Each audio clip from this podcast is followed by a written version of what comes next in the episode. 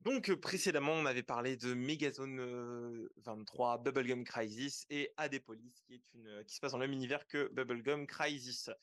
Euh, on vous invite aussi pour tout ce qui est termes OVA et tout ça, de retourner voir euh, la première partie de l'épisode pour euh, vous faire, euh, pour être à jour sur euh, les, euh, les termes qu'on utilise si vous n'êtes pas familier avec.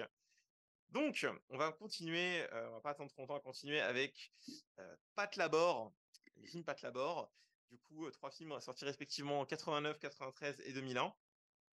Donc, on va suivre principalement euh, l'unité de police mécanisée, euh, les Pat Labor Special Vehicle Section 2.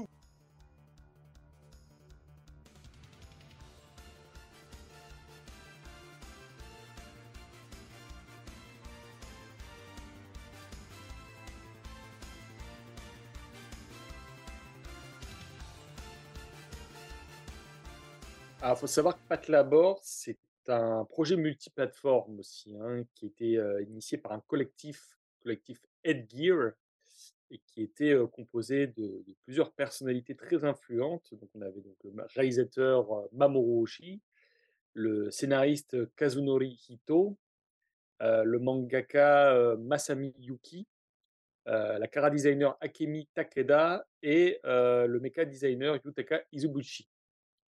Donc en fait, ils se sont tous réunis pour créer cette licence Pat Labor qui s'est déclinée donc en, en manga, en OVA, en série télé, en light novels aussi, c'est des, petits romans avec des, illustrations. Plus tard en jeu vidéo. Et puis, il y a eu effectivement trois longs métrages très importants réalisés respectivement effectivement 1989, 1993 et, et en 2001. D'ailleurs, on fête les 30 ans de Pat Labor 2 c'est- cette année. Et c'est vrai que le, le- premier film était quand même une très très grosse production.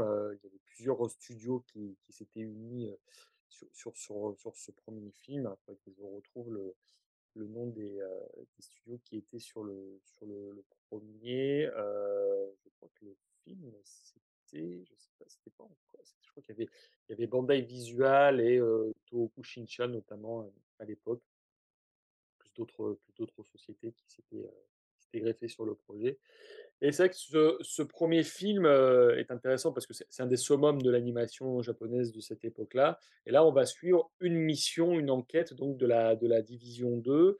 Donc il y a, un virus qui commence à se répandre dans le software des labors. Donc des labors qui, je rappelle, sont des, machines, des mechas qui servent à aider les humains dans leurs tâches quotidiennes, sur tous les secteurs, sur tous les, types de, métiers. Donc la division 22 va tenter de comprendre d'où vient ce, virus qui infecte ce nouveau euh, software. Et ils ont peur que, euh, que ce virus infecte leur propre, euh, leur propre labor, leur propre patte donc les fameux, les fameux Ingram. Et euh, ça se passe aussi à une époque où, dans la, la diégèse du récit, Tokyo est en train de, connaître une politique d'expansion, c'est-à-dire qu'ils sont en train de, construire des îles artificielles, ils construisent sur l'océan pour, euh, pour élargir euh, la ville. Chose qui commençait à se faire justement à l'époque dans, le- véritable Japon. Et donc, euh, donc c'est le projet Babylone. Et donc, du coup, le, combat final va se situer dans une espèce d'arche qui serait, qui abriterait en fait la source de ce virus, donc le virus Babel qui infecte les, les, euh, les labors. Et c'est un film euh, assez génial parce que toute la, la partie enquête, euh, elle est assez contemplative, un peu métaphysique. On va explorer justement un Tokyo qui est en train de, de disparaître. Voilà, justement, les, les petits, les petits cours d'eau, les, les rivières, des, des- des quartiers un peu, un peu délabrés. Et il faut attendre vraiment la toute dernière demi-heure du film pour avoir euh, une espèce de maelstrom me- mecha euh, où euh, le- notre héroïne Noah va affronter un, un perfectionné qui est infecté par, euh, par ce virus. Enfin, enfin, ce film est fabuleux. J'adore. Ouais. moi, je trouve que c'est assez incroyable comme film. c'est vraiment comme tu, tu dis, c'est un film qui est à la croisée des, chemins, quoi, qui est à la fin d'une époque, qui a plein d'inspirations bibliques et théologiques sur le rapport à la, construction et l'expansion de l'homme et à, la création pure en fait qu'on peut engendrer. Et tu parlais que c'était vraiment le top qui se faisait en animation et c'est vrai que c'est ouf. Moi, j'ai découvert du coup il y a pas longtemps du coup Pat Labor et en termes d'animation, c'est incroyable quoi. Ça, c'était vraiment les meilleurs moyens de l'époque et du coup ça en fait quelque chose d'encore très très très très joli encore aujourd'hui quoi. Et c'est assez fascinant toutes les thématiques qui sont brassées, notamment bah, dans le 1. Moi, je, préfère encore le 2 du coup, mais le 1 est déjà un, un, énorme tour de force, je trouve. On n'est pas encore sur du cyberpunk, on n'est pas vraiment sur du cyberpunk à l'état pur, mais. C'est ce que j'allais dire, ouais. on est, en fait, ça ressemble plus effectivement, même en fait, les trois Pat Labor sont quand même beaucoup plus basés sur des, des enquêtes. Mmh. les combats de mecha en soi sont relativement secondaires. Alors dans le 1 un peu plus présent, mais finalement c'est en toile de fond. ce, qui, ce qui est intéressant justement, c'est que ça t'en met plat plein la gueule. En fait, c'est vraiment des films assez réflexifs, contemplatifs aussi beaucoup. Tu parlais de ces zones, de ces zones en fait abandonnées sur les rives de Tokyo où tu as des espèces d'anciennes maisons de pêcheurs qui, qui sont délabrées et c'est des vues qui sont assez effectivement nostalgiques, tristes, quasiment tristes. Hein. Il y a en plus, je trouve, une dynamique entre les personnages qui est assez cool. Là, c'est pareil, on n'a pas vraiment leur background ou quoi, mais ils sont. je ne sais pas exactement comment c'est possible, mais ils les ont écrits d'une manière assez, je sais je dirais pas subtil, mais en tout cas, on s'accroche vite à eux. Alors qu'en fait, on va pas tellement les, enfin, ça switch dans les trois pattes labor, tu vas en parler, mais du coup, c'est pas toujours les mêmes persos qui sont mis en avant. Et bon, ce qui est aussi marquant dans Pat Labor de manière générale, c'est cette cette équipe en fait de qui sont qui sont un peu des. C'est marrant parce qu'on dirait un petit peu des branquignoles. C'est ça, c'est vrai qu'on dirait vraiment des branques, quoi. Ils savent pas trop ce qu'ils foutent là au début. Euh. Bah, c'est un peu, on dirait un peu tous des gamins euh, qui, qui, du coup, euh, enfin, conduisent donc les, les, les labors, enfin, ces fameux, ces fameux mechas, et au final qui ont, enfin, un pouvoir énorme sur la situation par rapport à l'ensemble des autres unités de flics et l'ensemble de l'armée aussi pour moi, c'est pareil, je les avais jamais vus, les Pat Labor. ça a été une, une, petite révolution. Je pense notamment effectivement à la scène de fin qui m'a, je pense, le plus marqué. pas tellement sur le combat de mecha en soi, mais vraiment sur cette vision industrielle du Japon, mmh. où tu as des immenses tours avec des, mmh, des, échafaudages, quoi, plus ou moins, enfin, c'est-à-dire énormément de métal c'est, ça me fait penser à pas mal d'autres films, mais finalement, dans le cinéma live, c'est quelque chose qui est relativement difficile à représenter. Et là, il y a une vraie force dans l'animation de Pat Labor, c'est que justement, ça peut explorer ces univers-là, qui en plus relèvent vraiment du plausible, c'est-à-dire qu'au-delà, on va dire, des thématiques là aussi relativement transhumanistes ou sur l'expansion effectivement de l'humanité technologique, tout ça, il y a aussi vraiment cette.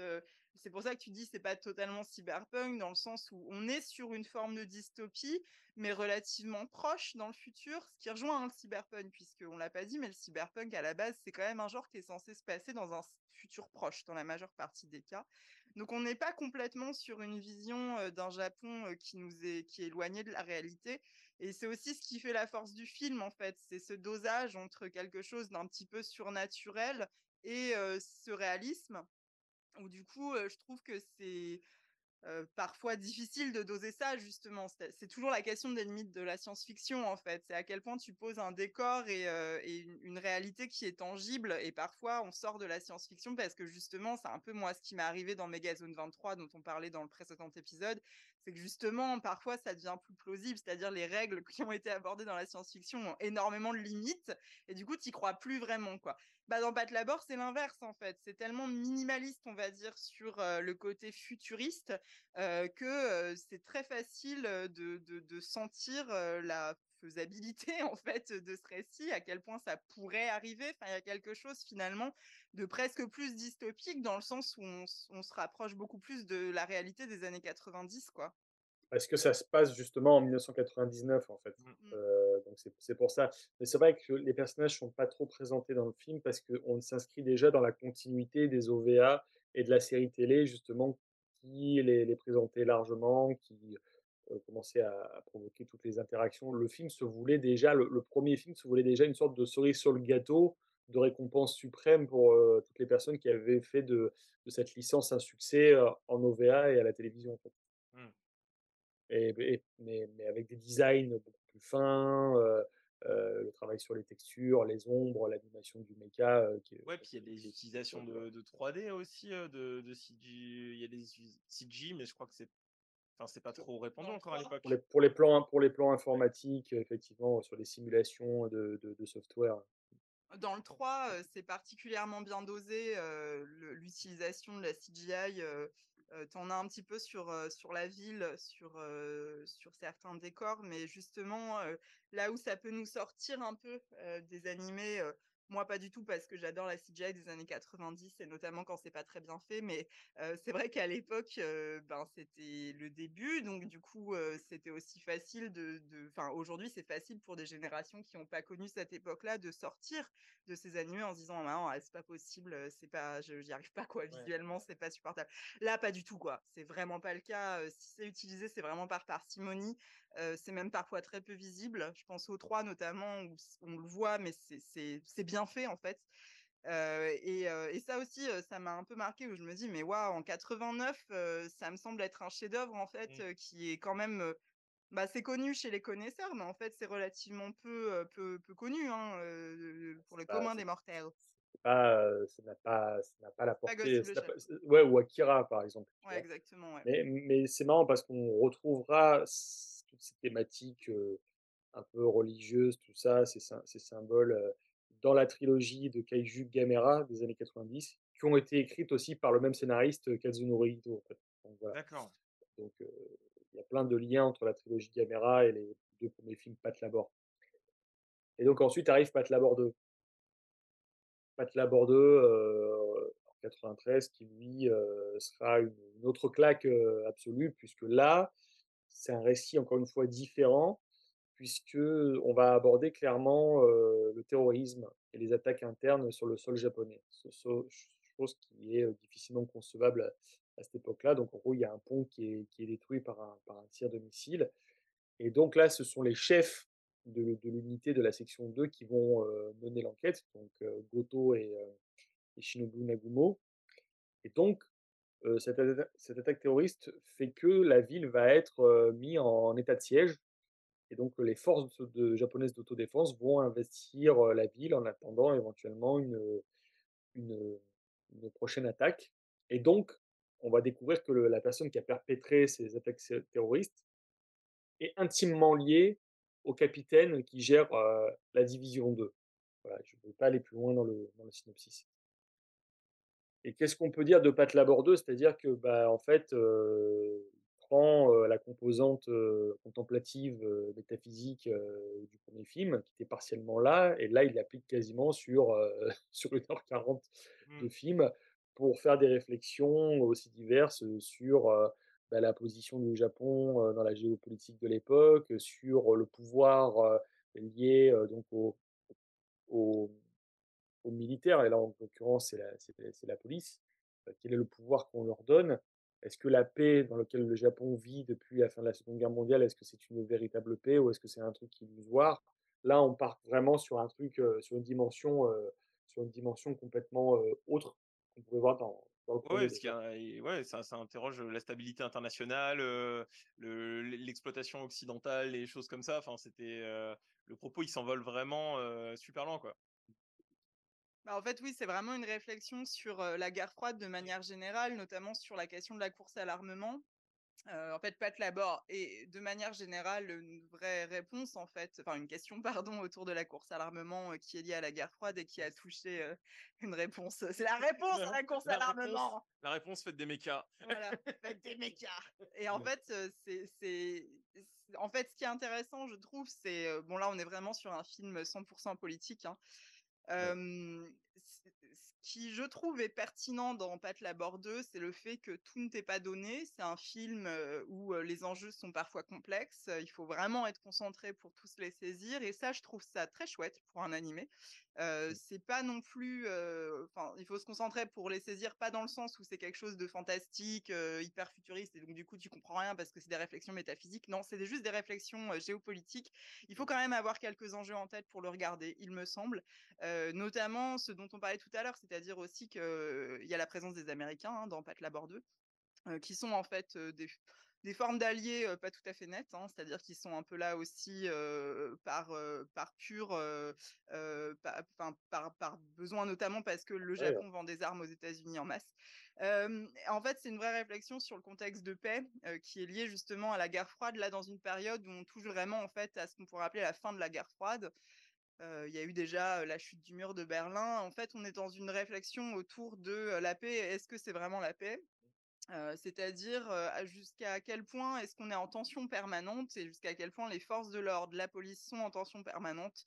Et en fait, l'incident, enfin ce dont tu parlais tout à l'heure, est un incident monté justement pour démontrer ça, c'est-à-dire pour démontrer à quel point la paix est en fait une illusion de paix, mais n'est pas si éloignée d'un contexte de guerre, et à quel point, en fait, d'un point de vue géopolitique au niveau international, les années 90, c'est la guerre en permanence. C'est juste que nous, dans nos systèmes occidentaux, on ne la voit plus parce qu'elle est décentrée.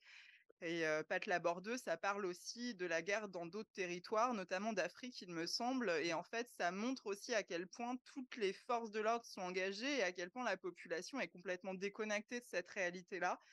Qui a un contexte de guerre froide permanente. C'est une vraie réflexion sur le fait qu'en fait, on n'est jamais vraiment sorti de la guerre froide, ce qui est toujours le cas aujourd'hui. Hein.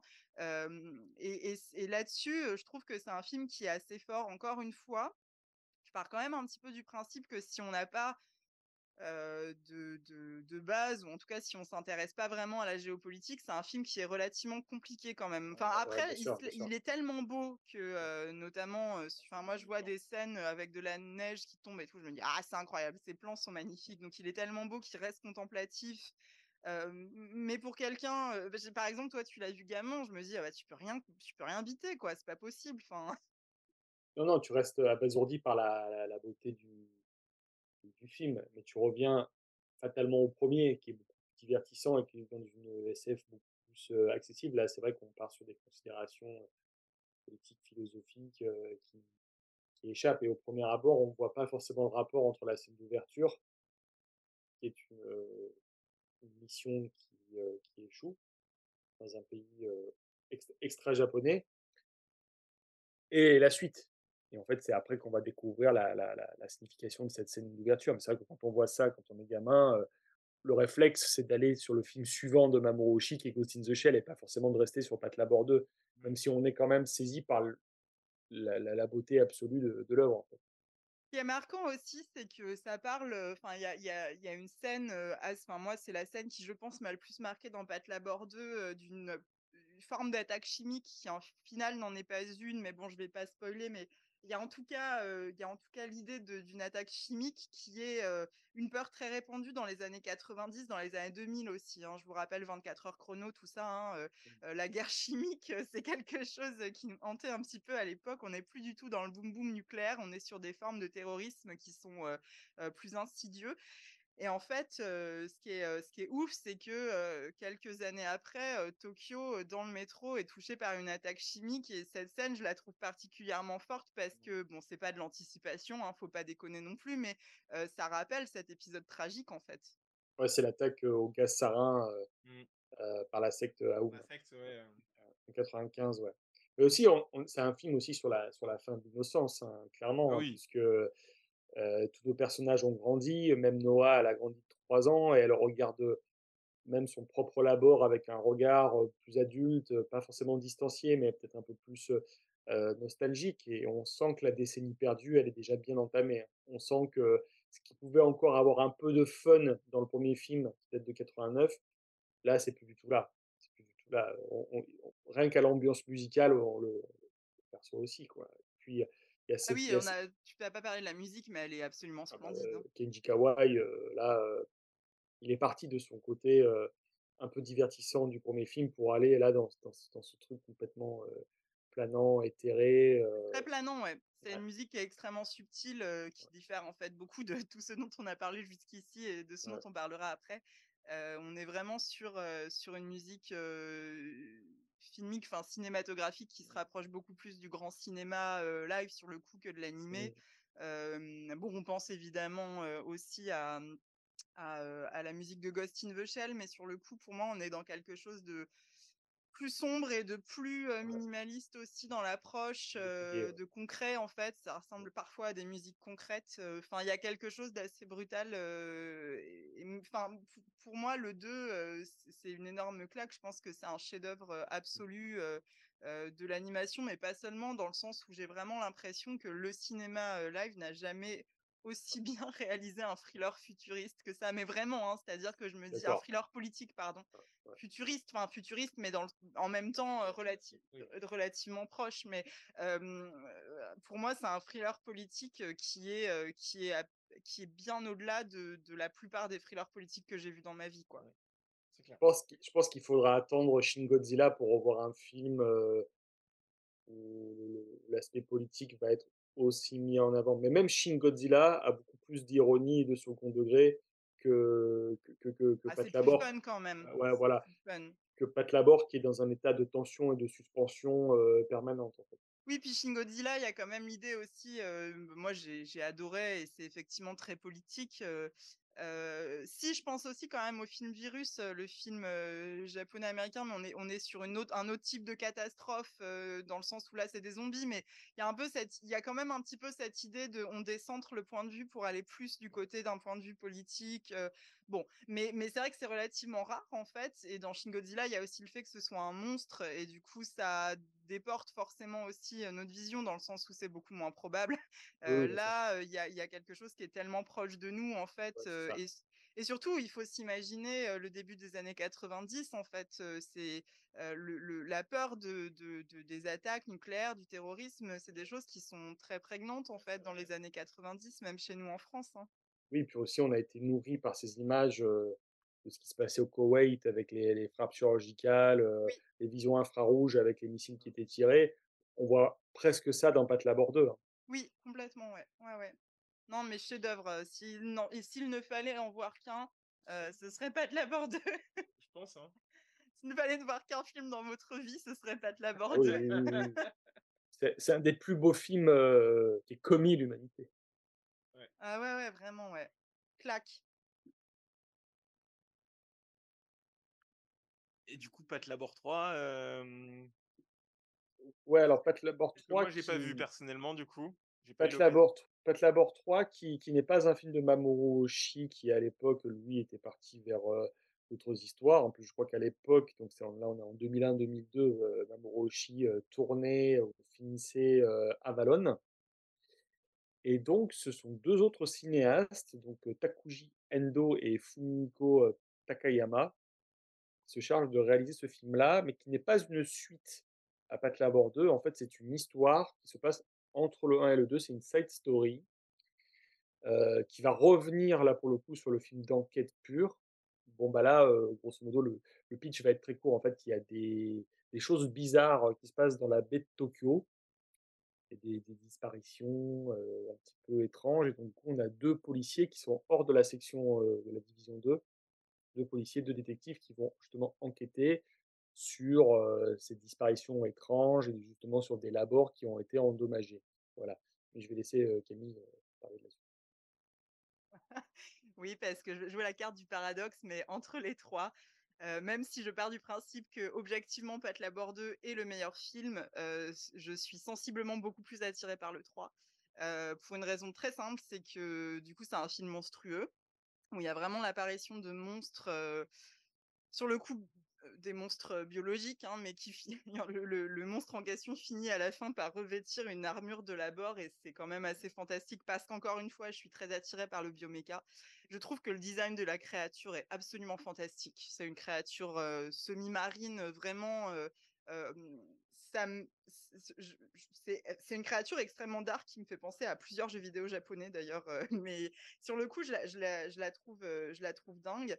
Ce qui m'a beaucoup marqué dans le 3, c'est l'empathie qu'on peut avoir pour la bête en question et donc pour le monstre, qui me fait pas mal penser justement à des kaiju. Et on, parlait de Shin Godzilla et ça me fait un peu penser à ça, c'est-à-dire il y a une mise à mort finale qui est très longue et qui est absolument atroce en fait, où tu finis par vraiment ressentir de la, de la peine pour la bête la bête, on va pas spoiler, mais en gros, c'est une expérience scientifique qui a plus ou moins mal tourné. Enfin, en fait, le scénario, il est relativement classique. Hein, il casse pas des culs. Hein, c'est quelque chose de très basique. On le comprend très facilement.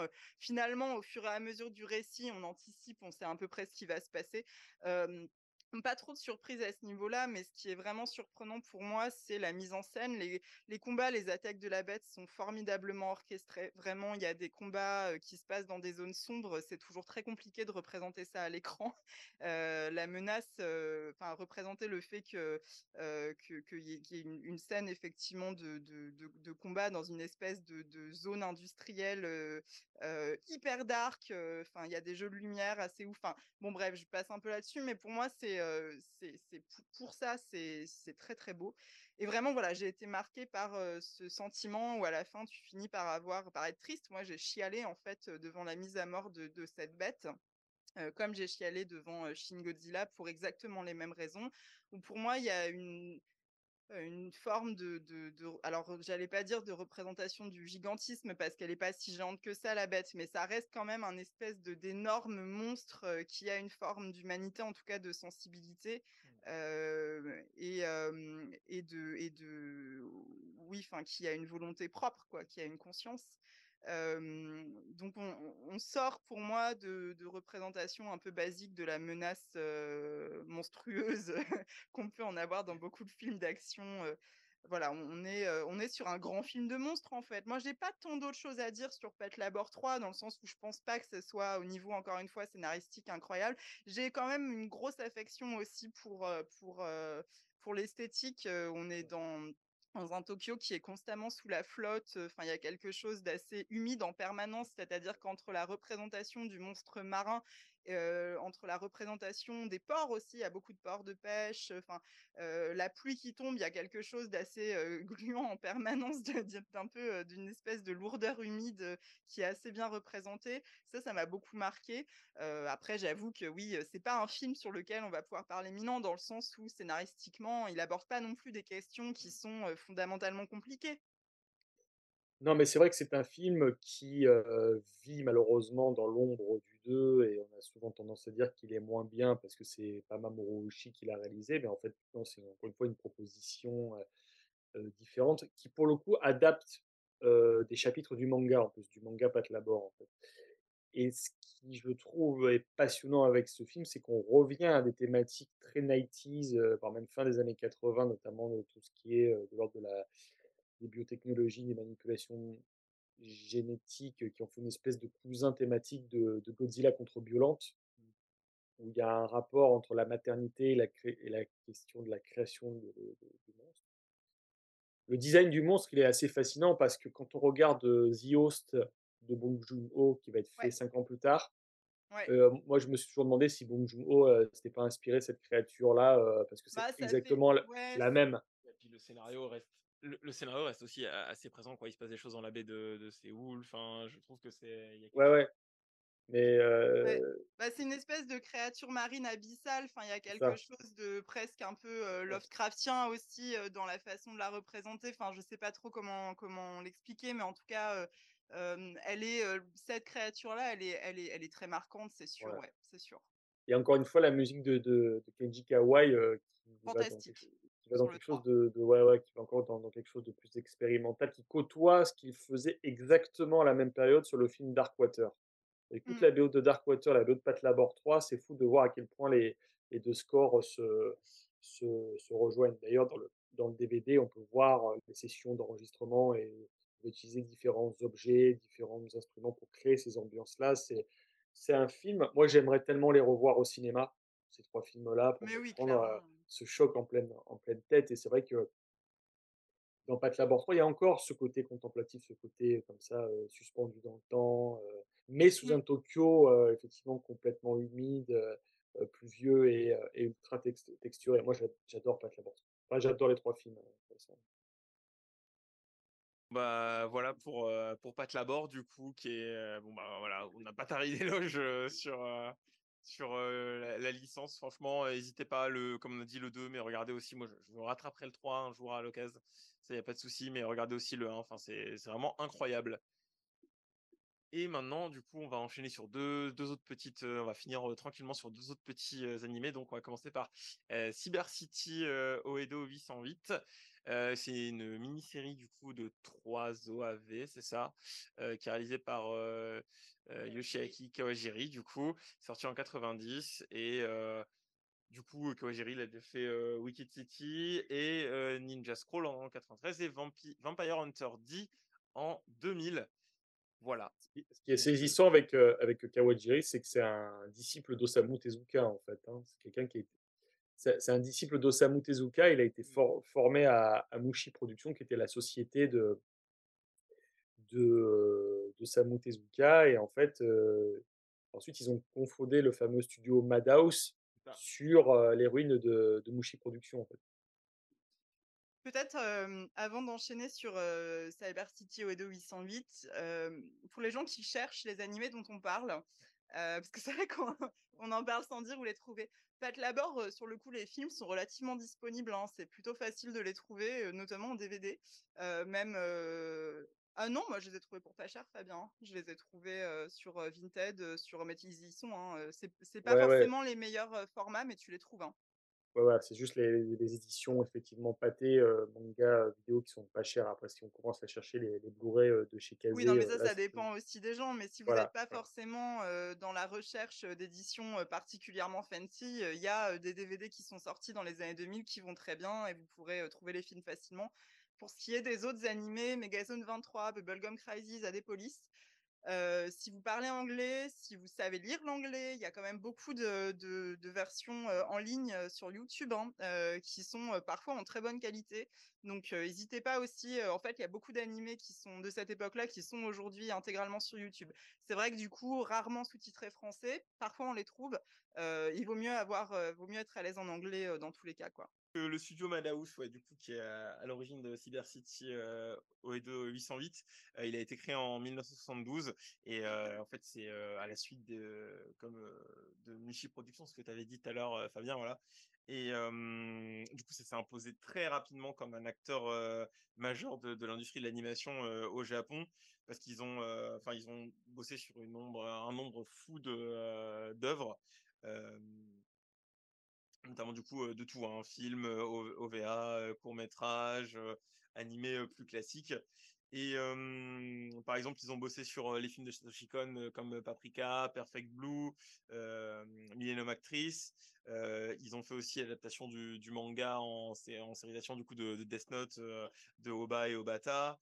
Ils ont bossé avec, du coup sur des réalisateurs plus récents, comme, Mamoru Hosoda avec La Traversée du Temps et Summer Wars du coup là, heu, sur ce qu'on a pu voir, du coup, ça va être Cyber City Oedo et heu, un truc aussi, hem, Goku, c'est ça? Ah oui. Oui, alors, Kawajiri qui est donc, qui est donc, un réalisateur très connu, hein, notamment, pour avoir fait un petit peu dans la même veine, Wicked City, dont on va pas parler, mais qui est quand même enfin, c'est quand même intéressant de le voir dans le sens où c'est, pour moi l'animation est moins aboutie, il sort en 87, hein, mais sur le coup, c'est vraiment on est dans du cyberpunk, gore, dark, horrifique. Ça ça lie beaucoup de thématiques que j'apprécie beaucoup. Et effectivement, il a il a aussi, fait, quelques années avant Cyber City Oedo 808, heu, Goku Midnight High qui a été adapté en manga. Donc c'est pas L'inverse. Oui, c'est l'inverse, pardon, c'est Goku Midnight High ou Qui a été adapté en Midnight High Goku en Ouais, en OVA. Heu, donc sur le coup, heu, Kawajiri, heu, tu tu tu sens qu'il a peut-être un peu moins de liberté scénaristique. pour, pour moi, c'est, enfin, ça peut valoir le coup de le regarder parce que c'est un bon, ça reste un bon thriller d'action qui est bien dans son jus des années 80, avec un espèce de personnage principal qui, qui est connecté à tous les ordinateurs du monde, donc il fait un peu le café, qui se bat contre des criminels. C'est un espèce d'enquêteur privé en fait, hein, plus ou moins tueur à gages, qui, qui me fait un peu penser à, à sur le coup Golgo 13 aussi dans sa manière d'être un espèce de, de, de, de, personnage un peu, un peu dark, en costard, ouvert, libidineux. ben voilà quoi, il y a Fabien qui imite Golgo 13 et son air flegmatique dans, en visio, c'est parfait. J'en parlais, mais, mais parce que effectivement, c'est un petit peu dans la même lignée. Après, moi, je suis vraiment pas fan de Goku Midnight High dans le sens où je trouve que c'est notamment un animé qui est trop dans son jus, dans le sens où il traite extrêmement mal ses personnages féminins. Il y a énormément de scènes d'abus et de violences, notamment sexuelles, qui pour moi sont pas toujours justifiées. Après, il y a quand même des, il y a quand même quelques aspects futuristes dans, dans Goku Midnight High qui pour moi précèdent Cyber City Edo 808 et qui donnent un petit peu le ton, donc ça reste intéressant de les voir les uns à la suite des autres, quoi. Ouais, faut pas oublier que Goku Midnight High, à la, à la base, c'est un, un, manga de Bushi Terasawa, qui est le, le créateur de Cobra. D'où ce côté personnage un petit peu optimisé. et puis bon, le, le rapport un peu fétichiste, abusé vis-à-vis C'est ça, c'est un gros mascu en fait qui se bat contre des méchants. Enfin, c'est vraiment le, le, Ouais. le plot, c'est ça quoi. Ça va pas tellement plus loin. Ouais, c'est moins mon truc, ça. hein, mon. Non, moi non plus, je suis pas. Mais pour moi, il y a quand même quelques créatures. Enfin, il y a quand même quelques trucs dans Goku Midnight High qui sont plus ou moins intéressantes à, à voir. Enfin, c'est plus pour les gens qui, qui auraient envie de creuser. ça reste, ça reste sympathique. Il y en a trois. Et ils sont très, ils sont très vite. ils sont très vite. Enfin, tu les regardes très vite. Hein. Ce qu'il faut voir de Kawajiri, c'est euh, le segment qu'il a réalisé pour Mani Mani, donc le, le film omnibus euh, réalisé par Katsuhiro Otomo et Rintaro. Et Kawajiri a fait ce segment qui s'appelait le The Running Man, enfin le coureur. Où on a cette Ouais. séquence de, de, de, de circuits futuristes, de courses de voitures du futur, qui est complètement folle, où, Kawajiri invente carrément le, le, le, le principe de ghost dans les, dans les courses on reverra dans, dans, Mario Kart, dans, dans F-Zero, euh, dans, dans, dans, Wipeout et tout ça, et que les Wachowski reprendront quasiment identique Ah ouais. dans, Speed Racer. Du coup, on va revenir sur, euh, sur Cyber City. du coup, euh, ouais, du coup, on suit euh, trois, euh, trois cybercriminels, Sengoku, Gogul et Benten, qui du coup vont se voir proposer un deal de, on va dire, alléger leur peine si ils participent à des missions plus ou moins, voilà, dangereuses pour pouvoir. New York 1997, quoi. Oui, c'est ça.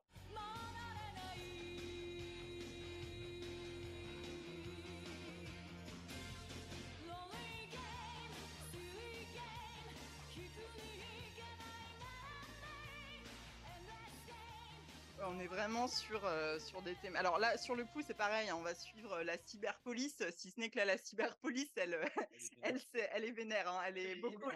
Elle est, elle, c'est un peu euh, Suicide Squad. Euh, ouais, ouais, ça ressemble aussi un petit peu à Escape from New York sur la thématique. Enfin, en gros, ils vont chercher des, des cybercriminels qui sont. Ouais, je vais en parler. Il y a des cybercriminels qui sont multi-condamnés, c'est-à-dire ils ont genre 300 ans à, à, de peine à purger. Enfin, c'est n'importe quoi. Et en à l'américaine plus ils tuent, enfin plus ils arrivent à remplir des missions pour tuer d'autres cybercriminels, plus leur peine est allégée. Et en fait, ils ont un espèce de collier, de collier connecté par, en fait, c'est la police, enfin c'est le chef de la police qui les contrôle et toutes les deux minutes, il lui dit, il lui, il lui dit, Gogol, tu as exactement deux heures pour tuer le cybercriminel, criminel, pardon, sinon je t'explose la gueule. Voilà. Donc c'est à coup de, gros bras en fait tout du long. Et pourtant, malgré cette thématique gros bras, et c'est un petit peu pour ça que je faisais le parallèle avec Goku Midnight High, pour moi, ça reste une, un des meilleurs animés euh, de cette période-là, notamment esthétiquement. C'est vraiment euh, euh, le. Excusez-moi, c'est vraiment esthétiquement irréprochable en fait, même au niveau de l'animation, c'est très très beau. C'est des OVA, ça. De quoi? Là, on revient sur les OVA. Ça, c'est vraiment des OVA. Oui, oui. C'est plus, plus, des films de cinéma. Ouais, ouais. Donc il y en a trois hein, des OVA et à chaque fois, en fait, sur chaque épisode, on va suivre un des personnages, donc un des cybercriminels, donc Sengoku, qui est un peu, ils ont chacun une personnalité qui est un petit peu le rigolo, euh, rebelle euh, de la bande, qui a évidemment un imperméable rouge, bien sûr. Euh, voilà, qui a un peu grande gueule, qui fait des punchlines débiles du genre, Eh, à un moment donné, donc dans sa mission, il y a une prise d'otage dans un immense building. Oui, parce que les buildings, on n'en a pas parlé, mais plus ils sont grands, mieux c'est hein, dans, les, dans les animés de cette époque. Donc là, tu as un building, un building qui, qui vraiment il dépasse les lois de la gravité, tu sais pas comment il tient. Et dans le premier épisode, tu as même un, un building qui se finit par un ascenseur, un ascenseur qui va dans l'espace rejoindre une station en orbite. Quoi. Enfin, donc du coup, plus c'est haut, euh, mieux c'est à cette époque. Donc Sengoku, euh, qui, qui est donc vraiment le, euh, le petit rebelle insupportable, à un moment donné, il y a une prise d'otage dans ce fameux building et il appelle visiblement sa copine qui est prise en otage. Il s'inquiète pas trop trop, hein, ça reste un, ça reste un mec, euh, tu vois, qui est un peu au-dessus de tout. Et il l'appelle et lui dit ouais alors euh, comment ça va euh, dans le building? Bon bah on est pris en otage, euh, c'est compliqué. Et il répond ah ben j'espère que personne n'a la diarrhée, et puis il raccroche. Voilà. Et il dit à son pote, ouais, c'était pour bien leur signifier qu'ils sont dans la merde. Voilà. Donc on est un peu sur ce registre, euh, grande gueule. T'as vu la de- VF, toi? One-liner. ouais, c'est ça, exactement, des punchlines un peu à la con. Euh, le deuxième épisode, donc, suit, Go... enfin, suit Gogul, ou Goggles, Google, ou goggles, Gogol, goggles, goggles, goggles, Gogol, goggles. Goggles, qui est euh, lui euh, une force un petit peu tranquille, mais qui pareil est relativement je m'en foutiste, un petit peu plus évo- évolué de Sengoku sur le coup et un petit peu plus sensible aussi, qui est clairement Fabien Dinouleux. Bah, en fait, quand vous voyez Goggles, en fait, vous voyez euh, Bebop, le, le facochère euh, mutant de Tortue on Ninja? voit, ouais. Voilà, ben en fait, euh, ce serait la version humaine, pré-mutation de Bebop, mais qui aurait la classe. C'est-à-dire Il a que la c'est pareil, classe, il a du charisme. il a du charisme. Il Et a, il a le- énorme, il a une crête iroquois rouge, euh, il a des énormes muscles et il a surtout, moi, ce que, il a des lunettes de soleil incroyables qui ressemblent effectivement à celles de Bebop et il a surtout ce top, parce que c'est très, é- c'est très homo-érotique, hein, Ouais, euh, ouais, vraiment ouais. 100%. Il a ce top moulant avec un tronc juste au niveau de ses abdos pour bien qu'on voit qu'il en a, tu vois, j'adore. Tu veux dire un truc sur Goggles Euh, non, pas sur Goggles, euh, justement. euh, non, moi, je voulais juste parler d'un truc plus tard, mais Ok. Et, et donc, Ben 10, le dernier personnage de la saga, qui est peut-être mon préféré sur le coup, euh, qui est beaucoup plus classe, qui a, une, qui a un look, alors franchement, mais moi j'ai envie de m'habiller comme Ben 10. Euh, c'est un personnage qui est clairement androgyne, voire transgenre, c'est pas vraiment signifié, mais bon, il faut comprendre qu'à l'époque, et même après, dans l'animation japonaise et dans le manga, ça se fait beaucoup. Voilà comment combler vos petites frustrations, les japonais. C'est un héritage, de toute façon, euh, du, du théâtre aussi. C'est un héritage du théâtre, ouais, tout Mm. à fait. Euh, alors Benten, euh, qui, euh, qui, qui, sur le coup, euh, est un peu l'intelligent de la bande, quoi. Ouais, On ça. va résumer comme ça. Donc ils ont chacun une mission différente, donc on suit euh, un personnage différent à chaque fois, et la police leur donne une arme. Euh, chacun a une arme différente. Benten euh, clairement se bat avec euh, une espèce, enfin une espèce de laser qui sort de ses ongles manucurés rouges. C'est absolument incroyable. Pour ce qui est des, des, des, des, thématiques abordées, il faut comprendre que là, le Japon est vraiment représenté comme étant resté hégémonique sur le plan de la technologie et de l'économie. hein. Euh, la cybercriminalité euh, y est vraiment endémique. Euh, elle est constitutive en fait d'un système capitaliste qui est complètement corrompu jusqu'à dans la police et dans l'armée. Tout le monde est corrompu dans, ce. C'est vraiment pas un animé joyeux. hein. Et en fait, on a un peu la, même recette que dans Bubblegum et dans, et dans Pat Labor, c'est-à-dire qu'on va toujours suivre des flics, comme je le disais, qui luttent contre la menace, sauf que cette, fois-ci, effectivement, les flics sont un peu des gros méchants et les héros sont aussi complètement antipathiques. C'est une série qui, pour moi, même, alors je parlais de l'esthétique qui est très aboutie, mais en fait, surtout en matière de cyberpunk, c'est particulièrement chiadé parce qu'on a énormément de détails. C'est très très détaillé Cyber City Oedo 808 et c'est un exemple effectivement plus extrême du cyberpunk de l'époque, c'est-à-dire qu'effectivement on est bien dans les années 90, c'est super nihiliste, vraiment tout est tout destroy dans les rues, dans les rues de Tokyo. On s'écarte vraiment de la pop culture de l'époque pour entrer dans une vision qui est beaucoup plus sombre et plus violente. En fait, on entre clairement vers les années 90 et leur penchant pour une science-fiction dont je parlais dans l'épisode d'avant, qui est beaucoup plus dark, avec des designs et des couleurs et des lumières qui sont toujours inhospitalières. On, appelle ça aussi parfois tech noir comme, comme genre. Hein en fait, on a vraiment quitté les années 80 et leur côté mignon, pour entrer dans ce qui est la pure crise et pas simplement du coup la, la crise du, du chewing gum. Kawajiri, il a une esthétique qui est particulièrement reconnaissable. Là, notamment, on peut croiser un petit peu l'esthétique de, de, Cyber City Edo 808 avec Wicked City, pour, ce, pour les personnes qui ont vu Wicked City, dans le sens où on va utiliser beaucoup, beaucoup de bleus qui sont très profonds, très, très sombres. Et on est majoritairement en fait plongé dans la ville de nuit. La ville est quasiment toujours représentée la nuit hein, dans Cyber City et Uedo. Et Kawajiri va, contraster avec des lumières qui sont flash, c'est-à-dire des lumières blanches, des flashs de, de lumière qui sont aussi liés à l'utilisation des armes. Euh, toujours sur les combats, il utilise des plans très saccadés en fait pour justement bien montrer les armes et leur utilisation. Ça me fait penser notamment là, je, je, je reviens sur sur euh, mince, euh, Midnight Eye Goku, mais il y a quand même euh, le premier épisode de Midnight Eye Goku, il y a quand même une scène de combat contre une meuf moto qui, qui court comme un jaguar. Comme ça, ça veut rien dire, mais je peux vous assurer que c'est incroyable. Et c'est pareil, il y a un peu ces espèces de plans, de plans saccadés, de, gros plans sur les armes, de ralenti, qui font aussi penser à, bah, en fait, qui, font partie de l'identité de, mise en scène de Kawajiri. Euh, et, euh, et, comme dans, tout genre euh, cyberpunk, comme je vous disais, il y a vraiment une obsession pour la représentation de la ville, le côté industrieux, le côté euh, euh gratte-ciel qui vont toujours plus haut. Enfin voilà. Pour moi, enfin, on retrouve aussi un petit peu comme dans Goku Midnight High, peut-être dans une moindre mesure, mais l'esprit en fait de la SF et des films d'action des années 80, 90 parce qu'effectivement, euh, on a un peu cette bande de mecs masculins hyper badass qui ont toujours plus de blessures de guerre et qui finissent toujours par s'en sortir, tu sais pas comment, et qui, justement te sortent des, punchlines violentes à la gueule toutes les deux minutes. Pour ça, c'est relativement clichouille, euh, mais c'est aussi plutôt agréable. Euh, et, en fait, je me perds un petit peu, excusez-moi, parce qu'on est fatigué, c'est depuis 4 heures qu'on enregistre le podcast. euh, en fait, ce, qui, caractérise aussi Kawajiri, c'est un peu ce cinéma quand même relativement dépressif, même si après il s'en écarte un petit peu, mais dans cette époque-là, effectivement, il a une façon de représenter le Japon futuriste qui est juste absolument dégueulasse, quoi. Tout est dark et sans espoir. C'est le cas de, dans cette OVA-là. Et ce qui m'intéresse, moi, c'est que l'horreur, elle est quand même plus présente qu'ailleurs. Enfin, justement, dans Wicked City, j'en parlais, mais il y a vraiment un côté gore, glauque et d'inspiration gothique. Et ce qui m'intéresse dans Cyber City Oedo 808, c'est que notamment dans le dernier épisode, dans l'épisode 3, il y a une vraie inspiration gothique avec, là encore, on en parlait dans l'épisode d'avant, des vampires. Alors, notamment, j'aimerais noter la, la, le, le vampire euh, qui est juste ab absolument cheaté en fait. Enfin, je, je, je maintiens euh, que euh, je, je comprends même pas comment Benten s'en sort en fait.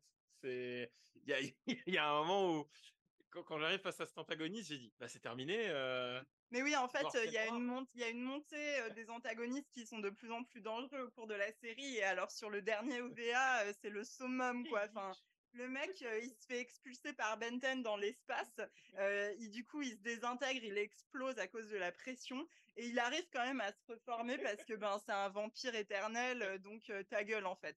Oui, il y a un petit côté quand même comme ça, euh, même dans le 2. Le 1, il là-dessus, il est un petit peu plus réaliste.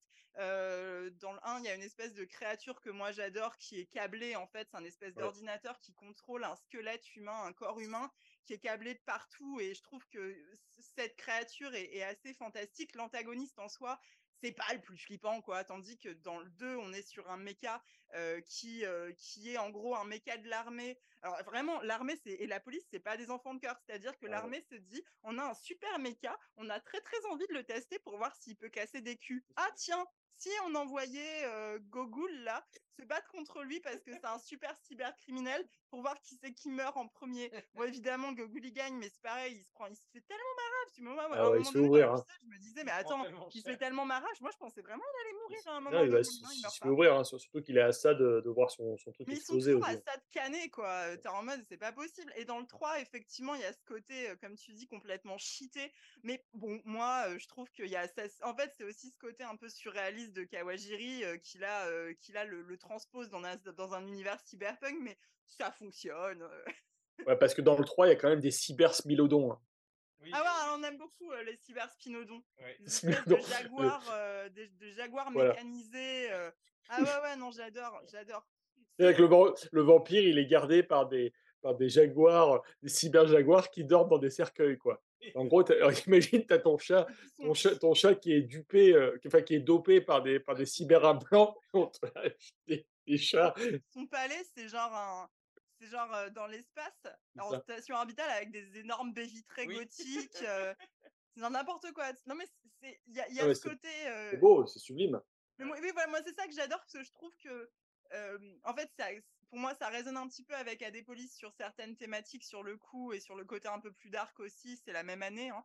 Euh, mais dans Cyber City Oedo, il y a un côté fantastique, comme tu dis, qui est cheaté, mais que je trouve assez formidable. C'est-à-dire que c'est un peu dans le toujours plus, quoi. Ouais, mais bien sûr. Tu le sens dans les persos parce qu'ils sont toujours plus badass, tu le sens dans les méchants parce qu'ils sont toujours plus euh, cheatés, tu le sens, euh, tu, tu le sens euh, dans, dans les scènes de combat. Enfin, en fait, ça va toujours plus loin.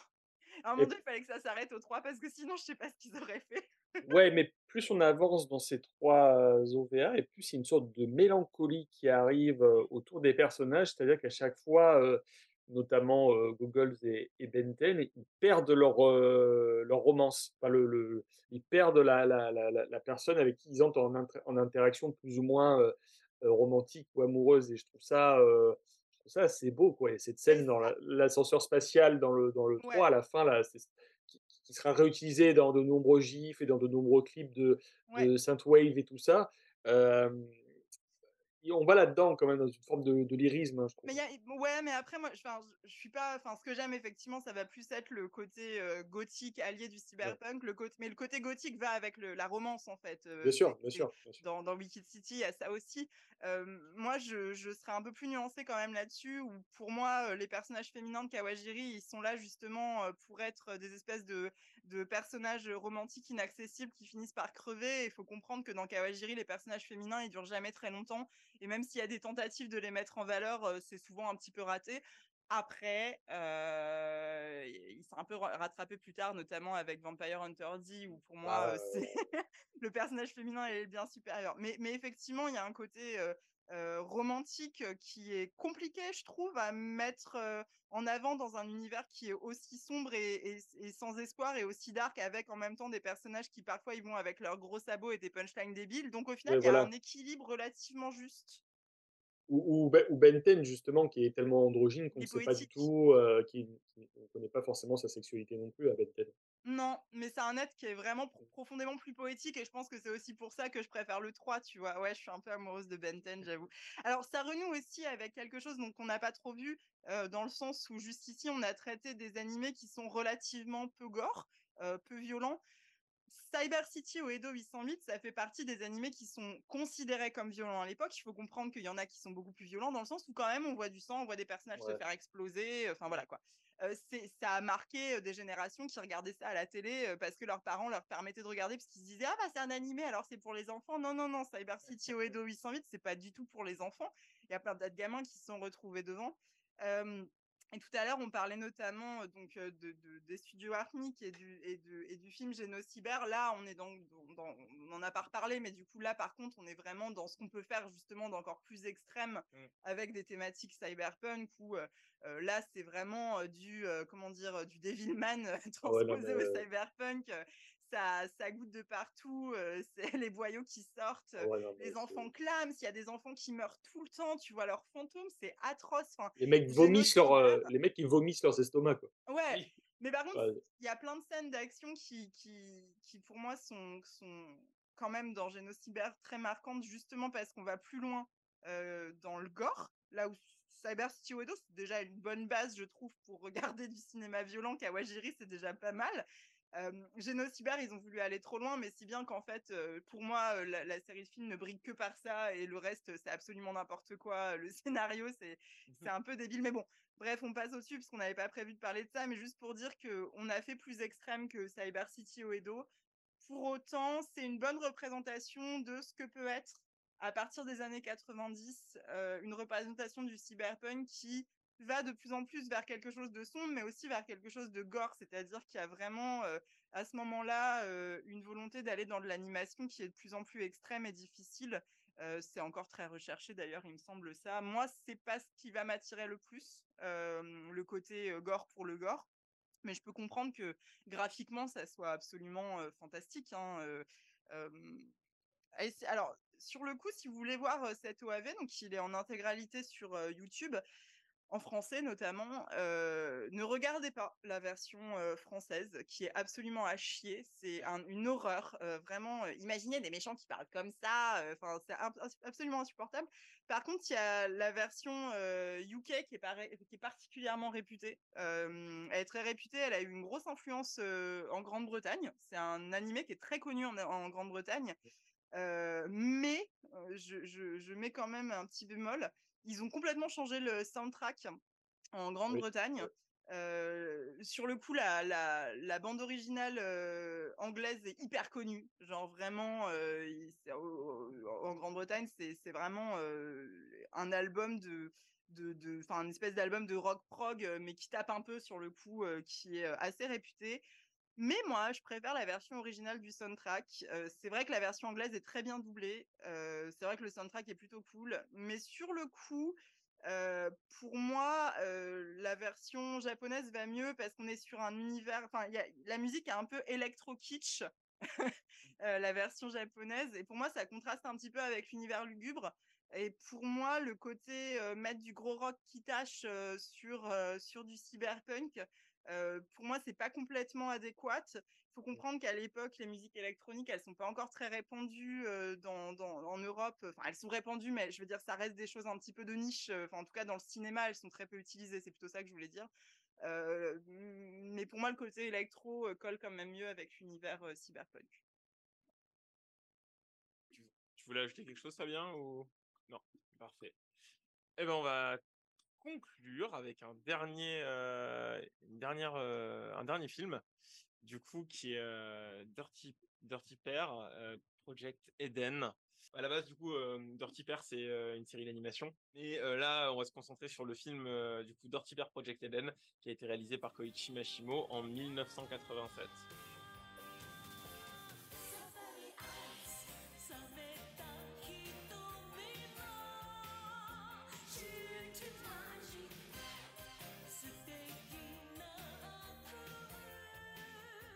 Ça va encore plus loin en fait, parce qu'à la base, euh, Dirty Pair, c'est une série de, de light novels. Encore une fois, c'est une espèce de petit roman euh, illustré hein, qui, qui, avait été écrit par euh, Haruka Takashiro et illustré par Yoshikazu Yasuhiko. Et en fait, très vite, le succès de ces light novels a effectivement donné naissance à une série télé qui été produite par les studios Sunrise, studio Sunrise qui qui à l'époque bah, avait produit Gundam, qui aussi, ensuite produira plus tard City Hunter, Nicky Larson, mmh.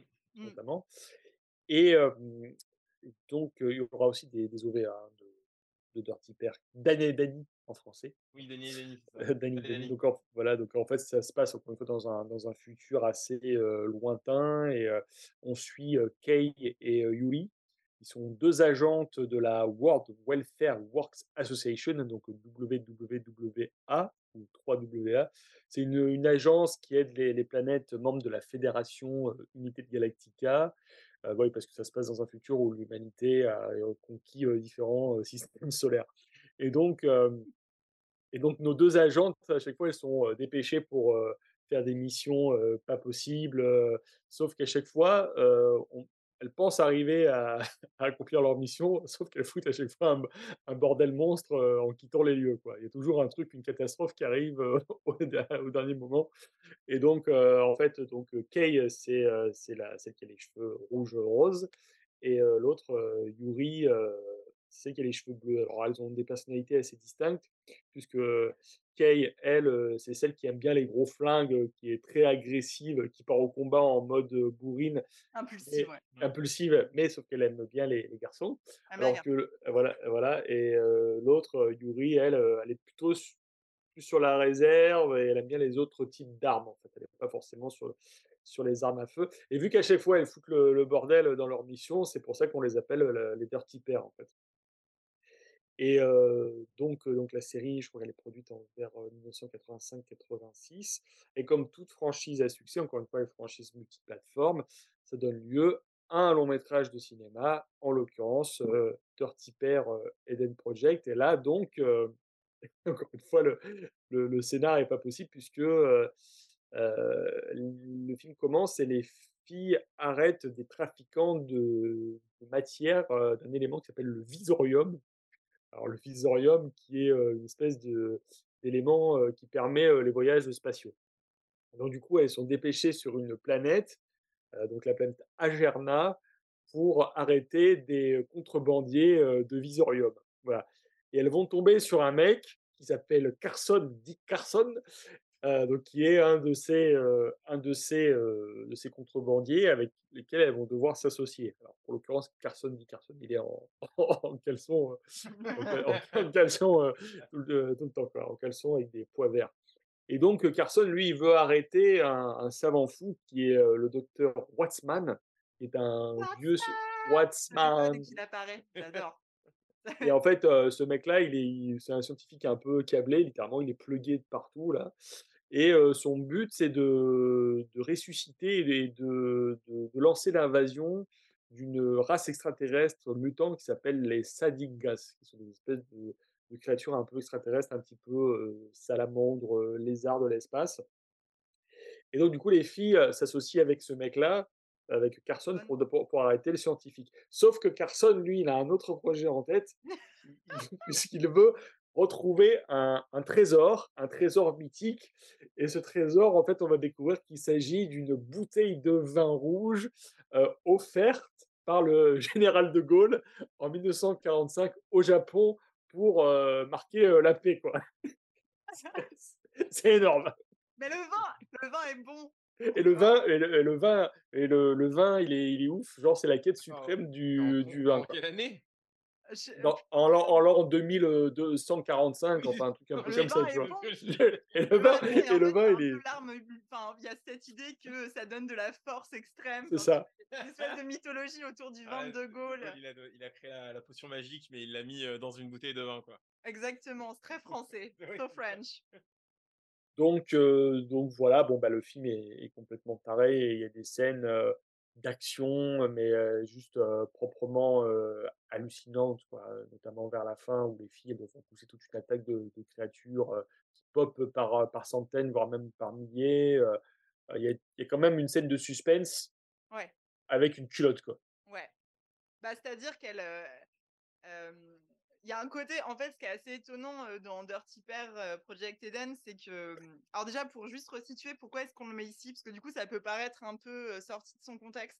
Euh, mais il y a une vraie euh, esthétique euh, cyberpunk euh, qui se dégage dans Dirty Pair, même si ça se passe dans l'espace. Parce qu'au final, euh, le côté. D'ailleurs, certains qui sont habitués à la série pourraient être un peu euh, déçus le côté où normalement dans la, dans la, dans la série animée, elles vont un peu de planète en planète, elles rencontrent euh, euh, pas mal euh, de, de personnes différentes et tout. Là, on est en l'occurrence euh, sur euh, la même planète euh, 90% du film.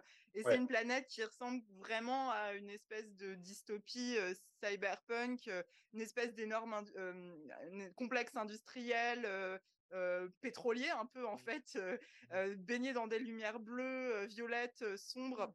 Du coup, il y a quand même vraiment euh, euh, ce contexte-là et aussi euh, ben, le professeur en question, euh, comme tu dis, ce plug, parce qu'on a très peu parlé euh, du plugin. On a aussi très peu parlé, Fabien, je tiens à te le dire, avant que ce podcast s'arrête, des insertions de disquettes. À Ah aucun moment on a parlé des insertions de disquettes. des. Et, et je voulais vous dire quand même, euh, avant euh, de, que ce podcast s'arrête, qu'à un moment donné, euh, dans Megazone 23, on a oublié de le dire, mais il y a quand même un mec qui plug, euh, qui, qui insère 10 disquettes en même temps. C'est vrai. Voilà. il- Et, mais lui dit, mais 10 disquettes. Euh, donc là, il y a un peu ce côté aussi euh, complètement fantasmé autour de la technologie, où le mec se plug des câbles dans la tête, il a des espèces d'énormes lunettes, où en fait, ça projette dans ses lunettes euh, des, espèces de, d'interfaces d'ordinateurs complexes euh, avec des équations scientifiques que tu comprends pas. Enfin, il y a quand même vraiment cette dimension cyberpunk, mais dans le côté presque... euh, il y a deux côtés en fait. Il y a un côté un peu où le docteur Watson est extrêmement tourné en ridicule. C'est un, Ah en fait, c'est un antagoniste qui est complètement con. C'est un espèce de scientifique fou euh, euh, qui euh, traite hyper mal son majordome. euh, qui, son majordome, c'est un cliché du majordome en costard, tu vois, complètement esclavagisé. Enfin, t'es un peu en mode euh, bon, ok, c'est un méchant, euh, c'est un méchant de, de comment dire, de cartoon quoi, euh, à la limite, mais on, est, on est ou de ou de DC, tu vois, un peu un peu ridicule quoi. Et en fait, en fait, moi, ça me dérange pas trop dans le sens où tu as quand même des scènes, effectivement, qui sont relativement dark. Je pense notamment à une scène, à un moment donné, qui doit se passer au milieu du film, où les monstres se réveillent. Et en fait, tu as un espèce de travelling sur, euh, je me rappelle plus trop, mais pour moi, sur le, euh, un, plan euh, où, euh, tu montes, en fait, sur un plan sur la ville. euh, qui est absolument dingue, sur encore une tour euh, extrêmement longue, hein, bien sûr, évidemment. Euh, ce, ce- cette scène, elle est absolument folle en fait. Du coup, il y a, un- pour moi, il y a deux tons complètement différents. Il y a le ton un peu euh, comique, euh, parfois lourdingue euh, de euh, Dirty Pair, où effectivement, en plus d'être hyper maladroite, là, tu as un héros qui s'est rajouté, Ah qui ouais. est Carson et qui est absolument antipathique au possible. C'est vraiment la caricature du mec euh, qui se la racle et juste qui, enfin, mais vraiment quoi, il est, il est absolument imbuvable. Euh, donc, il y a des espèces de gags en- entre ces personnages-là. Je, je supporte pas leur dynamique, honnêtement. Aux trois personnages, je trouve ça débile. En plus, euh, Ça casse la dynamique entre les filles. oh, ça casse la dynamique entre les deux meufs. Et au final, euh, il y en a une qui est complètement mise de côté parce que, évidemment, euh, je sais plus comment s'appelle celle aux cheveux rouges, du coup. Yuri. Euh, Voilà, elle Kate, Kate, Kate, pardon, Kate. Kay, elle finit par, euh, par oui, c'est ça, Kay, elle finit par, euh, par tomber in love, mais en mode trop ridicule euh, de Tarzan, juste parce que c'est un mec qui a des gros guns et qui est badass. Et t'es en mode, ah, pitié, quoi, enfin, non. Et en fait, ça, c'est vraiment dommage, parce qu'en plus, Carson prend quand même une grosse partie du film, c'est-à-dire qu'il montre pendant une énorme partie du film à quel point il s'est levé des gros, des gros trucs, à, chaque, à quel point il est débrouillard, à quel point il peut les sauver de toutes les situations. Et du coup, les vraies scènes badass où elles se révèlent, c'est sur la fin, où tu les vois vraiment combattre. Elles sont, tout le monde est en slip euh, et en petit Ah ouais. euh, pour des raisons, bon, on va pas vous expliquer parce que c'est débile, mais en gros, ils, ils combattent en slip et en petite tenue pendant tout le film jusqu'à ce qu'à la fin, elles retrouvent par miracle euh, dans leur vaisseau euh, leurs armures et qu'elles arrivent avec leurs espèces de, de méca armures badass. Ah, ouais. il était temps. Il était temps quand même. Donc il y a ce côté, je trouve, qui est vraiment dommageable dans ce film où tu te dis, bah, c'est un peu dépassé pour le côté humoristique. D'après moi, après, je pense que c'est pas non plus ce qu'on a fait de plus catastrophique et de plus kitsch. hein. Par contre, euh, le côté, enfin vraiment l'esthétique du film, euh, pour moi, elle est, euh, elle est hyper aboutie et au-delà de ça, c'est au niveau des techniques d'animation, c'est un film qui est superbe. Ah oui, non, mais la- la- l'animation qui est supervisée par un très très grand monsieur qui est Koji Morimoto. Euh, Koji Morimoto euh, qui euh, fera plus tard notamment le fameux clip Extra pour Ken Ishii, clip musical qui est un, un véritable concentré de, de cyberpunk. Mais euh, donc, du coup, ouais, ouais, là c'est pour ça que l'animation elle est particulièrement soignée. euh, Elle est folle, ouais. ouais, ouais, non, mais là c'est. Ce qui est super intéressant aussi, Ouais. c'est un mélange en fait entre une esthétique qui est très 80s pop, qui rejoint tout ce qu'on disait tout à l'heure, notamment sur Bubblegum Crisis.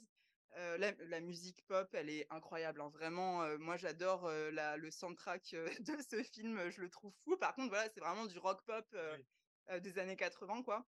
Mais il y a une forme de cyberpunk qui est alliée avec des visuels psychés qui sont super colorés, où tu as beaucoup de néons, de couleurs flash et tout. Et en fait, c'est la marque de fabrique de, bah, de Machimo euh, qui a fait d'ailleurs euh, Love City, euh, que moi, j'ai jamais réussi à continuer parce que je trouve ça un peu insupportable. Mais toi, Fabien, je sais que tu l'as vu. Et Ouais. c'est quand même une esthétique un peu singulière, en fait. Ouais, je reviens vite fait sur Morimoto, hein, il faut surtout pas le le ne ne il faut surtout pas l'ignorer, hein, ou le trepasser puisque le mec était quand même, animateur clé, sur le film Golgo 13 de 1983. Ah non, putain, ça suffit avec Golgo Voilà, 13. Le mais le 1er gars qui a inséré des images 3D, heu, dans un Ouais. animé japonais. Ouais, ou qui a fait un personnage, ultra inexpressif aussi. Mais Ah il ouais, était aussi, animateur clé sur justement Mani Mani, sur, Ah Robot oui. Carnival, sur Akira, s'il vous plaît Ah oui, et il était aussi, co-réalisateur de de de Memories. Ah oui, Hein, donc de Katsuhiro Otomo? Ouais, voilà, donc qui était aussi un film, omnibus, il était aussi sur, sur Animatrix. Donc Non, il s'est pas ennuyé, non. ultra ponte, quoi, Ouais. Mais c'est vrai que l'esthétique un peu pop, elle se voit aussi dans le dans le générique, du film, mais là, il faut Oh revoir aussi ouais, qui est fou, hein.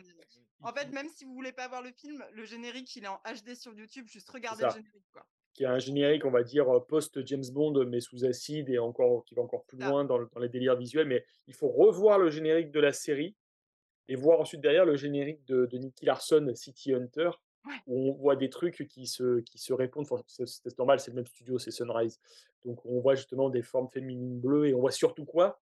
Des gens qui tapent sur des téléphones et sur des claviers, très important. Oui, on a ouais, insertion disquette, mais taper sur des téléphones ou des Voilà et claviers et aussi. ça ça, ça fait des choses. Ouais. Non, franchement, je sais pas ce que tu en as pensé globalement, Fabien, mais Heu, moi, c'est un j'adore. De quoi? J'adore, moi, je je le film, heu, je je me suis régalé. En fait, pour moi, ça rejoint un peu, heu, les films plaisir coupable, dans le sens où, tu parce que par rapport au au au scénario, je veux dire, du coup, j'arrive pas à adhérer totalement et je suis en mode. «J'avoue là, j'en ai plus rien à foutre», tellement, tellement en fait, c'est beau et tellement, heu, c'est aussi, je trouve, singulier, heu, par rapport à ce côté pop, heu, c'est pour moi encore un autre exemple du fait que tu peux faire du cyberpunk en étant pop et Ah oui. relativement psychédélique et en fait, ce qui m'intéressait aussi dans ce podcast, c'est de de se rendre compte qu'il y a tout un tas de façons d'aborder le Mmh. cyberpunk. Il y a pas simplement la façon, tech, techno dark, des années 90-2000, heu, Bah hyper hyper, hyper, comment dire? Heu, nihiliste, en fait, edgy, ouais. c'est ça, là là vraiment, heu, tu tu peux aussi, insérer des touches d'humour, mais aussi des touches de fun jusqu'à l'esthétique, jusqu'à la manière, d'appréhender les lumières, les couleurs, enfin, on on est, on est pour moi sur une période du cyberpunk qui, en fait, est très, très courte.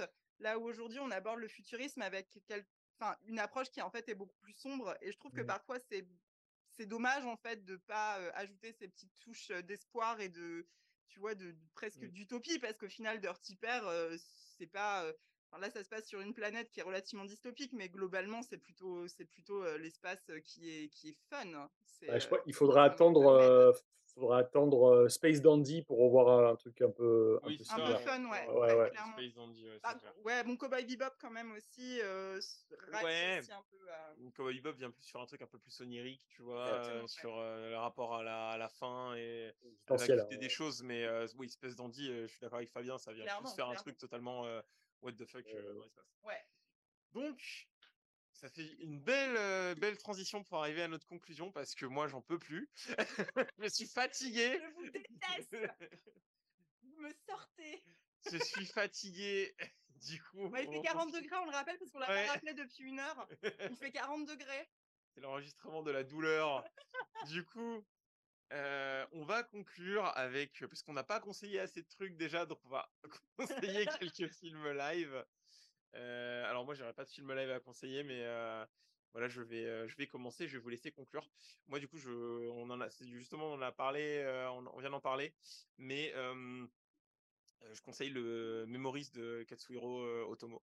Parce que du coup, ça brasse un peu, des thématiques futuristes et il est ressorti en salle il y a pas si longtemps et donc si jamais, vous avez l'occasion de le voir, bon, il est plus en salle aujourd'hui, mais les 3, heu, les 3 alors j'ai plus le nom des 3 films qui sont dedans, mais heu je un heu, je trouve qu'ils sont vraiment incroyables, notamment, ben, Sticky Bomb et du coup, qui est celui qui se passe avec, c'est un soldat qui, en fait, se retrouve alors c'est infecté par, une espèce de de virus et que du coup tout le Japon va essayer de se mobiliser pour arrêter un homme à vélo, voilà.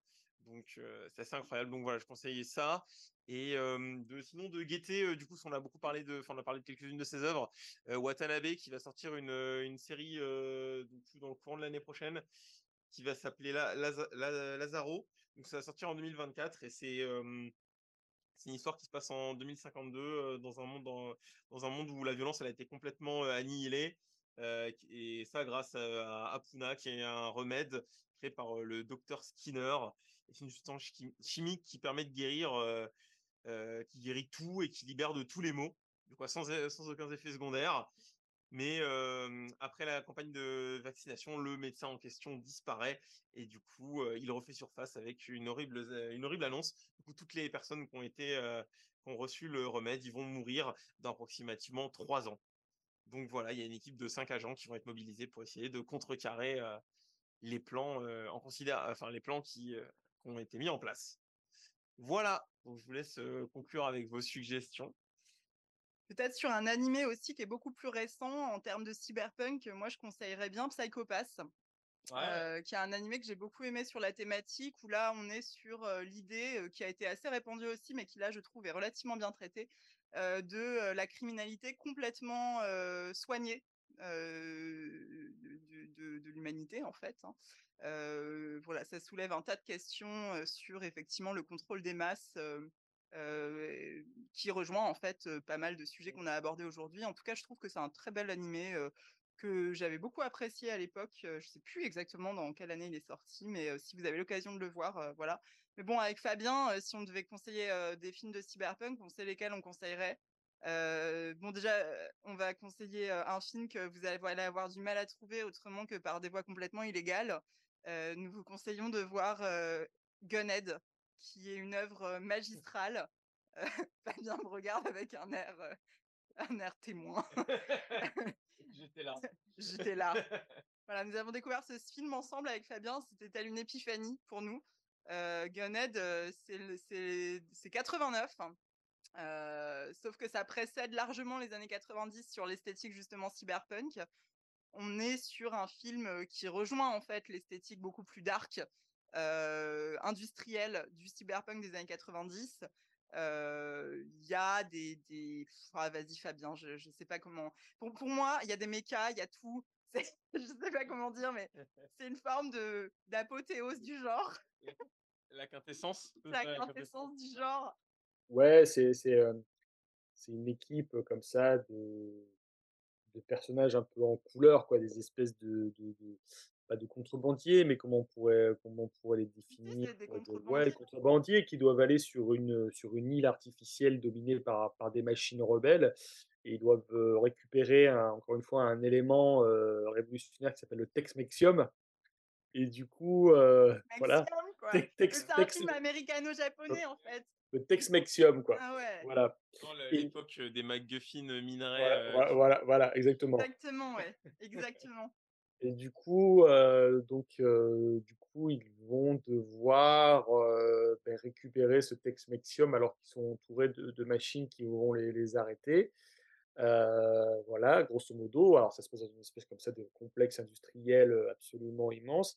Et à un moment donné, euh, bah, le héros va devoir réactiver euh, Gunhead, qui est une sorte de super euh, méca euh, piloté par un ordinateur sympathique. Très gentil. Il est très, très gen- gentil, très gentil, Gunhead. très gentil Gunhead. Très très gentil, très, Gunhead. On l'aime beaucoup. sympathique.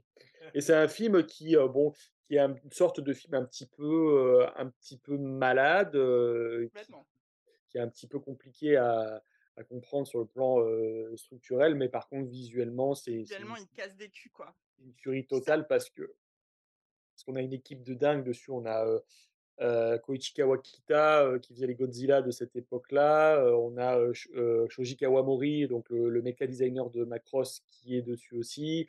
On a Yuji Kaida au, au mic painting. On a Keita Amemiya à l'animation. Enfin, visuellement, on est sur une espèce de, de mecha porn Ouais, absolument c'est du ahurissant. méca. Voilà. C'est du cyberporn porn, méca porn. Et le design de Gunhead annonce les, les mechas des jeux vidéo euh, Armored Core. Alors justement, on en parle parce qu'il y a un nouvel Armored Core là qui sort et quand on voit la- le, quand on compare euh, Gunhead avec Armored Core, il y a une parenté euh, assez évidente. Pour moi, Gunhead, c'est un peu le film que tu aimes aussi pour ce qu'il aurait pu être. Ouais. Voilà, c'est-à-dire, tu vois tout le potentiel qu'il y a derrière et tu te dis: «Waouh» et du coup, il y a un truc aussi où ça te fait rêver parce que même s'il est pas 100% abouti, il y a Mmh. toujours ce truc de tu te dis: «Waouh!» tu sais, ça t'ouvre un Ouais. un univers des Ouais, ouais. possibles, en fait et bon après on conseille aussi, heu, Zeiram et Highkaider en termes de films, cyber mais on n'aura pas le temps donc Gunhead putain! Et aussi, vous pouvez vous procurer chez, Spectrum Film, donc le coffret, dédié à Sogo Ishii, Ouais. vous avez, Electric Dragon, heu heu, 80,000 volts avec, C'est assez dingue ce film, le complète du rêve. non mais oui, complète non mais c'est complètement fou, c'est avec Tadanobu, partie de de ce de ce cyberpunk sur le coup très punk, c'est la continuité de ce genre-là, C'est un mec qui survit à, comment dire? Le mec il est il gravit un pylône à haute tension et il subit un choc électrique de huit de de 80 000 volts et du coup il il devient une sorte de foyer électrique, vivant le mec, tu vois? Bon, voilà, mais ça c'est un film du début des années 2000 et en bonus, dans ce coffret, vous avez le fameux, Crazy Thunder Road, Ouais. donc le fameux film punk originel, toujours de Sogo Ishii, donc ça en vaut Moi carrément que la j'ai vu dans une qualité absolument dégueulasse, sur YouTube donc j'aimerais bien le voir dans une bonne qualité. Et bah, voilà. On. C'était long, mais c'était trop chouette. Voilà, on arrive au bout. Bah, oui, oui, heu, c'était très, très cool. Merci, heu, à vous 2. Merci Camille. Mais merci à vous toutes et tous si vous êtes restés, j'espère que ça vous aura donné des envies. Heu, moi ça m'a contentée même par 40° parce que j'aime bien, mes compagnons. Merci Fabien aussi, de naturel, Bah c'est un alors un rire de fatigue. J'en peux plus, Bah, tu sais? Merci merci à toi Odyssée pour le pour l'invitation et puis surtout, heu, bah, Et merci aussi à tes à Merci. tes à tes auditrices et tes auditeurs. J'espère que ça ça leur que ça leur et heu, que ça comme tu dis, heu, que que ça suscitera des, des envies de regarder, des animés avec des motos et des motos rouges et des disquettes et des câbles, et que sais-je, de.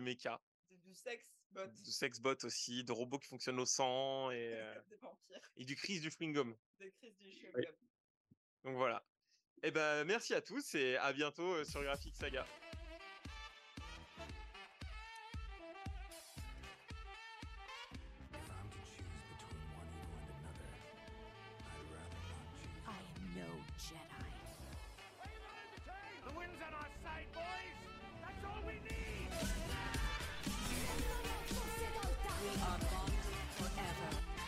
Spider-Man!